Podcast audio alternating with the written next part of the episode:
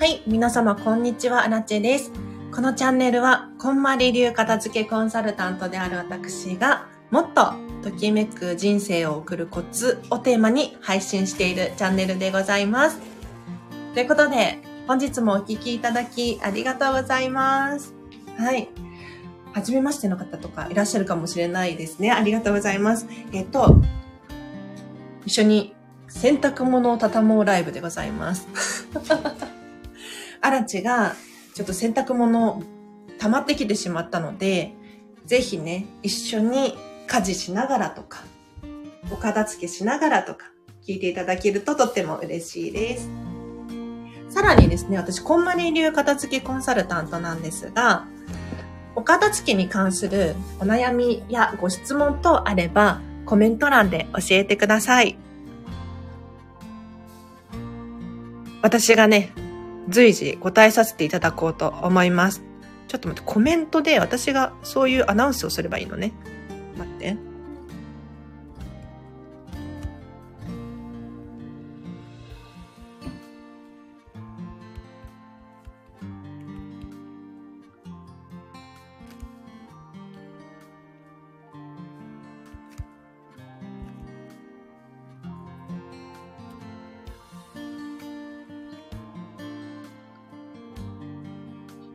はい、OK です。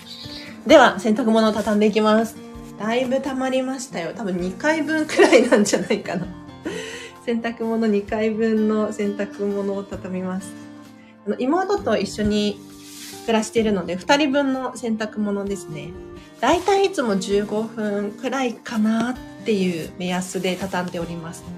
はい。皆様、いかがお過ごしでしょうか？今日は11月8日ですね。お昼になりましたが、ぜひ、なんかこのチャンネルのライブ配信、お片付けがはかどるらしいですよ。ゴミ袋持ちながらとか参加されるといいのかもしれないです。ちょっとガサガサ音がするかもしれないんですが、これはね、もうアラチェが洗濯物を畳んでる音でございます。手で、こう、シワを伸ばしつつ、アイロンをかけつつの、手アイロンね。手アイロンかけつつ、畳みますよ。で、穴開いてないかなとか、シミないかなとか、こういうのを、状態を確認しながら畳んでいきます。で、畳む時のポイントとしては、そうだな、折り目とか気にするといいかもしれないですね。折り目？えっ、と、縫い目か。縫い目？お洋服の縫い目？やはり、畳んで収納するってなると、何でもそうですけれど、シワができるじゃないですか。折りじわ。で折りじわが、例えばお洋服のど真ん中にドーンって出ると、ちょっと なんか、あれってなっちゃうかもしれないので、ちょっと端の方に、をた意識して畳むとか、できますよね。はい。あと、折りじわに関して言うと、お洋服の場合は、畳むほどに折りじわが少なくなるっていう。わかるかな？言ってる意味。折り紙をこうパタンと半分に折っただけだと折りじわがしっかりつくじゃないですか。そうではなくって、じゃあ10回、10回折れないか。5回折ってみたら、最後の方のシワって薄いんですよね。あ、最初、うん。なので、パタンって折っちゃうと、上からの圧力とかで結構プレスされてシワが目立ってしまうんですけれど、ギュギュッと畳み込んであげる。何回も何回も折ってあげると、シワがそんなに気にならない。あとは結局は着てあげることなんですよね、お洋服。あの、もうタンスから引っ張り出してきたお洋服とかってなってくると、やはりその分、シワになっている可能性が高いので、頻繁に着てあげること。そうするとお洋服伸びますから、うん。どんどん畳んでいきましょう。はい、畳みます。こんまり流でお洋服畳むとですね、最終的に、あの、長方形になるんですよ、お洋服が。つるんとした長方形。なので皆さんもぜひお洋服を畳む際にはですね、最終形態が 長方形になるイメージで畳んでみましょう。折り紙と同じ要領ですね。これ湿ってるな。おかしい。で、長方形になるように意識して畳んであげるとですね、何がいいのかっていうと、引き出しの中で、こう、揃ってる状態なんですよ。同じ形に畳んでいるので、すっきり見えるんですよね。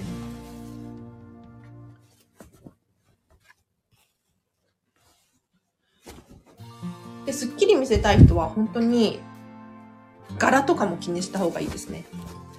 T シャツとかを畳む際に、表面を前にするのか、裏面を前にするのか、ちょっと畳み方を工夫していただいて、引き出しの中で柄が見えた方がいいわっていう場合と、引き出しの中で柄が見えない方がいいわっていう場合で、折り方をちょっと変えてみるといいと思います。洗濯物を畳みましょう。もし、あの、この機会にね、こんまり流片付けコンサルタントに 質問ができるチャンスっていうのもなかなかないと思いますので、ぜひコメントください。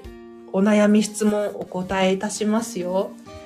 まあね、お片付けの質問って言われてもなかなか一つに絞れなかったりとかするかもしれないんですが、あの、大丈夫です。レター等お待ちしております。はい。ありがとうございます。もし初めましての方いらっしゃいましたら、ぜひチャンネルフォローの方していただけると励みになります。はい。今日はね、あらちお休みなんですよ。そう、お休みだから、これからスタイフの収録をしようと思っておりまして、久しぶりにですね、有料のセミナーを取ろうと思っております。こうご期待です。えっと、こんまりメソッドワークショップ2時間バージョンを取るか、時間の片付けセミナーを取るかっていう、ちょっとね、悩ましいんですが、はい。楽しみにしててください。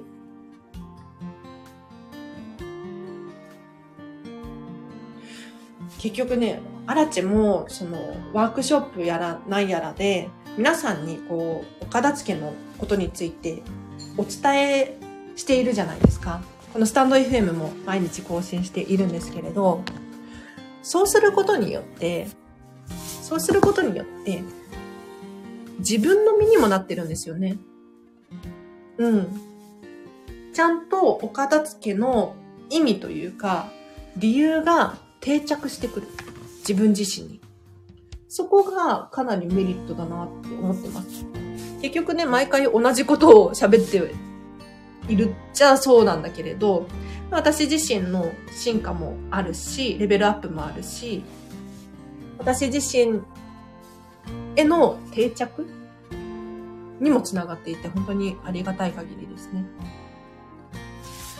こんまり流片付けコンサルタントのチャンネルでございます。結構ね、最近はこんまりコンサル仲間がスタンド FM 進出してきてくださって、本当に嬉しいんですよ。なので、お気に入りの片付けコンサルタントさんのライブ、ライブ配信、収録配信に、ぜひね、皆さん遊びに行ってあげてください。全然ね、個性が違うんですよ。で、こんまり流片付けコンサルタントって今、220人くらいいるんです。220人前後かな？ちょっとよくわかんないんですけど、毎日のように上限がある、増減があるのでね。220人くらいいるんですが、それぞれが、あの、違うんですよね。びっくりする。皆さん、あの、私たちのことをどう思われてるかわからないんですけれど、こんまりさんのミニバージョンではないんですよ。そう。なんか、こんまりさんとは別だと思っていただいて、で、こんまりさん自身もそれは求めていないっていうふうにおっしゃられているので、で私たちは、私たちなりの理由でお片付けをお伝えしてるんですね。例えば、例えば、私、アラチェの場合は、本当に人生が楽しくなくてつまらなくて仕方なかったんですよ。で、なんか夢や目標って言われても、なんか何がやりたいのかわからなかったんですね。でそんな中、本丸さんが人生がときめくとかって言ってるから お片付けをしてみたら、見たら、夢や目標見つかったんですよ。そう。で、最近はディズニーシーに住みたいとか、ディズニーシー大好きとか、やりたいことが見つかってね、本当に楽しい日々を送っているんです。でこれってすごいじゃないですか。これ本当にすごいなと思って、それを理由に私はお片付けをお勧めしているんですね。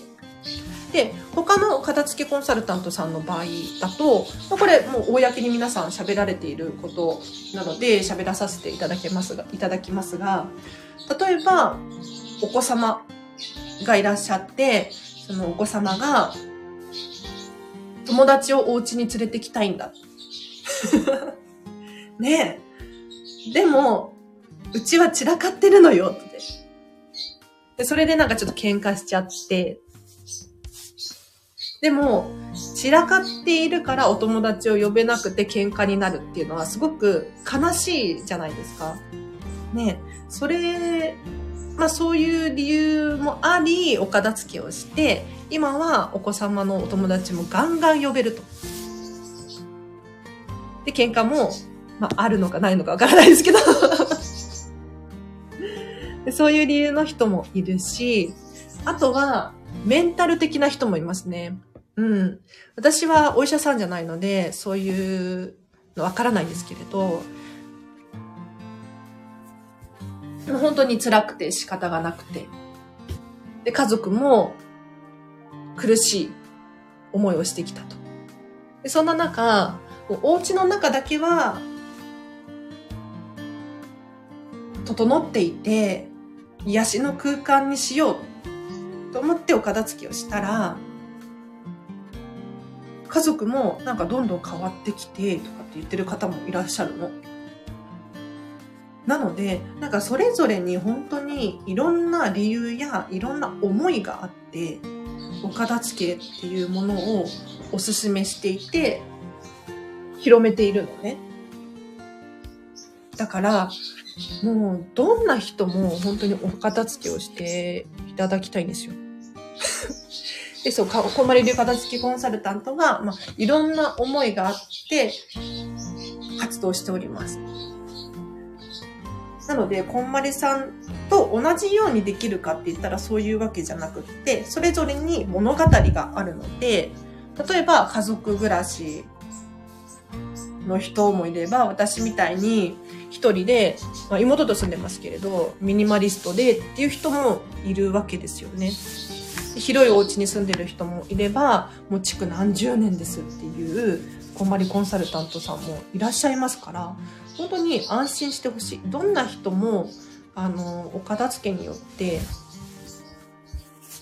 ときめく生活っていうのが起これるんですよ。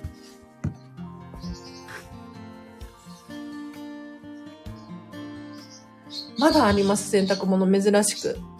やっぱり2回分ってなるとちょっと多いな。畳まないと。どんどん畳んでいきますよ。はい、でも、畳むお洋服も、可愛いと畳めますよね。どうですか？どうかな？私だけ？もう本当にお気に入りのお洋服たちばっかりで、丁寧に扱いたいなって思えるもの？だからこそ、きちんと畳んであげようって思えるというか、これが、そうなんとなくのものだったら、もう適当に、適当に畳んじゃおうってなっちゃいません？で、適当に畳んじゃったら、多分適当に収納しちゃうと思うし、で、適当に収納したものは 適当な時に着ると思うし、で、そのお洋服を着て誰とどこで何をするのかっていうここにも影響が及びそうですよね。なので、なんとなくのものを持たないで、自分が可愛がってあげるものを持ってほしいなと思います。あ、でもあれですよ。あの、あ、じゃこの話しましょう。これすごいね、皆さん、メモのご用意を お願いします。これ重要、最重要かもしれない。ときめきって2段階なんですよ。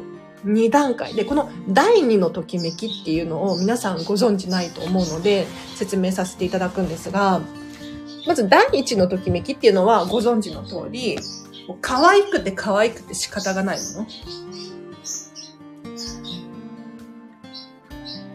必ず皆さん一つはお持ちだと思います。なんか思い入れが深いものだったりとか、とにかく色、形が完璧なんですっていうものだったりとか、いろいろあると思うんですが、これだけは可愛いとか、ときめく、かっこいい、いけてる、最高っていうものありますね。これがまず第一段階のときめきなんですよ。で、そうじゃなくて、そうじゃなくて、第2のときめきっていうのがありまして、これは何かと申しますと、ちょっと熱くなってきちゃった。これは何かと申しますと、心の平和、安心、安全につながるものです。はい。なので、見た目はそんなにときめかないんだけれど これがないと生活がままならない。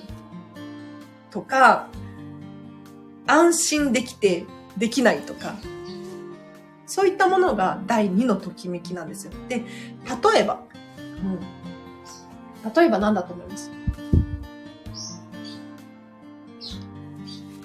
例えばなんですけれど、お家の契約書とか、保証書関係だったりとか、見た目は ときめかないですよね。だからただの書類じゃんとか、だからどんどん古くなって基盤できたなとか あるかもしれない。見た目は確かにちょっともう嫌だなとかって思うかもしれないんだけれど、でもそれがあることによって、私たちは安心安全に生活ができるんですよ。要するに、ときめきですよね。はい。これが第2のときめきです。なので、あの、見た目が可愛くないお洋服持ってても OK。例えば、お子様と遊びに行くときに、汚れてもいいお洋服。必要ですよね。それがないと、だって、お子様と遊びに行けないじゃないですか。ドレス着て公園に行くかって言ったら、そういうわけにもいかないでしょなので、見た目は、まあ、る程度こだわってほしいよ。嫌いな色とかは選ばないでほしいんですけれど、見た目はそんなにときめかないけれど、これがあることによって楽しい、楽しく生活が送れるっていうのも必ずあるので、それは第2のときめきとして残しておいてください。他にもですね、えっと、例えばなんですが、そうだな。保証書、契約書関係とか、身分証明書とか、他にも、そうね、鍵類とかもそうかもしれないですね。鍵とか、あとは、ハサミ、歯ブラシ、トイレットペーパーとか消耗品系？うん。見た目にね、ピンクのハサミが可愛くて好きとかって選ぶこともできますけれど、でもハサミの目的って何かって言ったら、切れることじゃないですか なので、その機能、この機能自体に第2のときめきを感じてほしいと思います。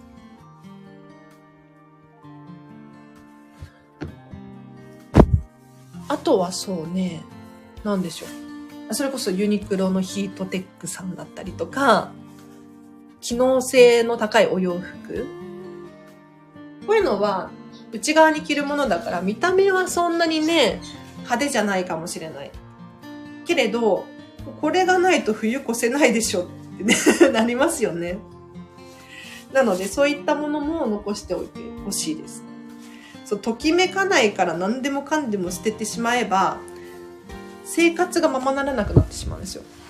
そう。なので、生活する上で、安心安全、心の平和が保てるっていう、この状態をキープした上で、ぜひ物を残すのか手放すのかっていう判断をしてほしいですね。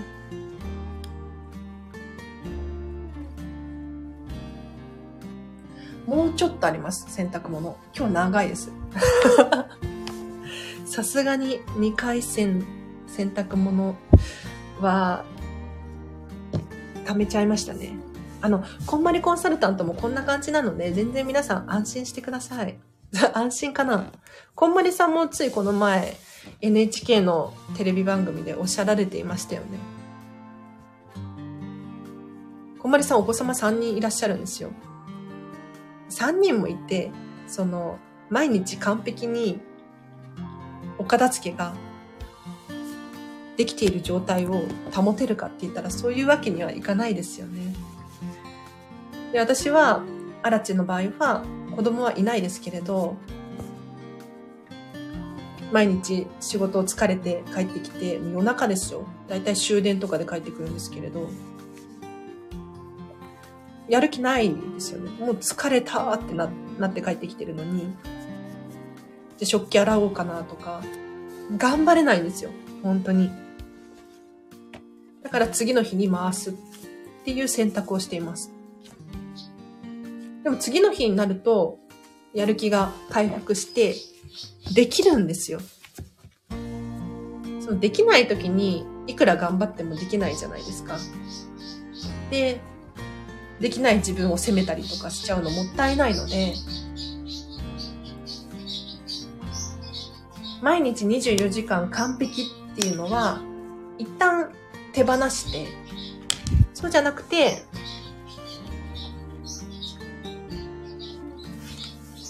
いつでも時間さえあれば、片付けができるんだっていう自信を持ってほしいですね。これは本当にこんまりコンサルタント仲間もみんな口を揃えて言いますね。今散らかってるけど、やればできるからいいよ。みんな言いますよ。そう、やればできるんですよ、私たちは。もうちょっと、もうちょっと、もうちょっとですよ。洗濯物が。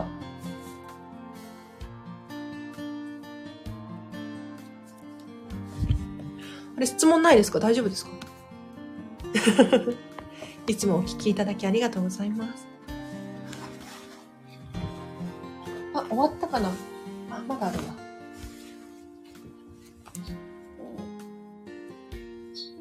基本的にアラチェは、かける収納にしてるんですよ。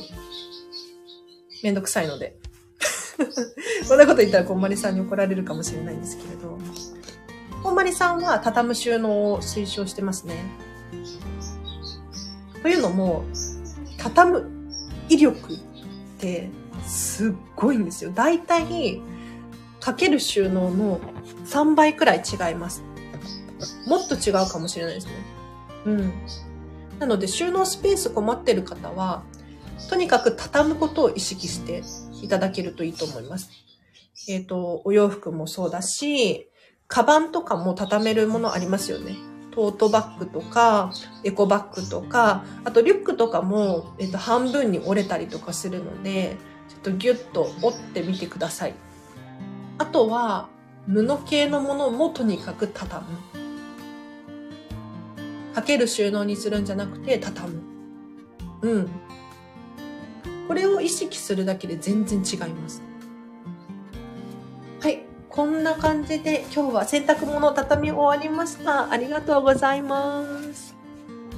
これからこれを収納して、スタンド FM の収録に入ろうと思います。じゃコーヒータイムでもいいですか？一旦、あの、コーヒータイムを挟んでの コーヒータイム挟んでの、スタイフ収録。ちょ楽しみにしていてください。えっ、と、お知らせとしては、そうだな、スタイフのリクエストとかあれば、こんな話をしてほしいですとか、こんな悩みがありますとか、教えてください。全然答えますので、本当に、あの、遠慮はいらないぜっていう。もったいない。なんか、こんなにね、せっかく機会があるのに、で、お片付け困ってるとかっていう方がいらっしゃったら、本当にもったいない話で、ぜひね、お片付けしてほしいなと思います。あと、こんまりメディアの情報で言うと、11月の29日、13時から14時に、気持ちの片付けセミナーっていうのが開催されるので、もしね、あの、もやもやがあるとか、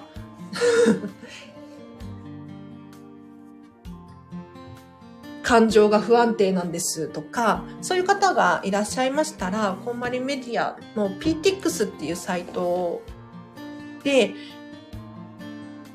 セミナーに参加できますので、ぜひ参加してみてください。こちら通常3300円なんですが、アラチェ経由だと1650円になります。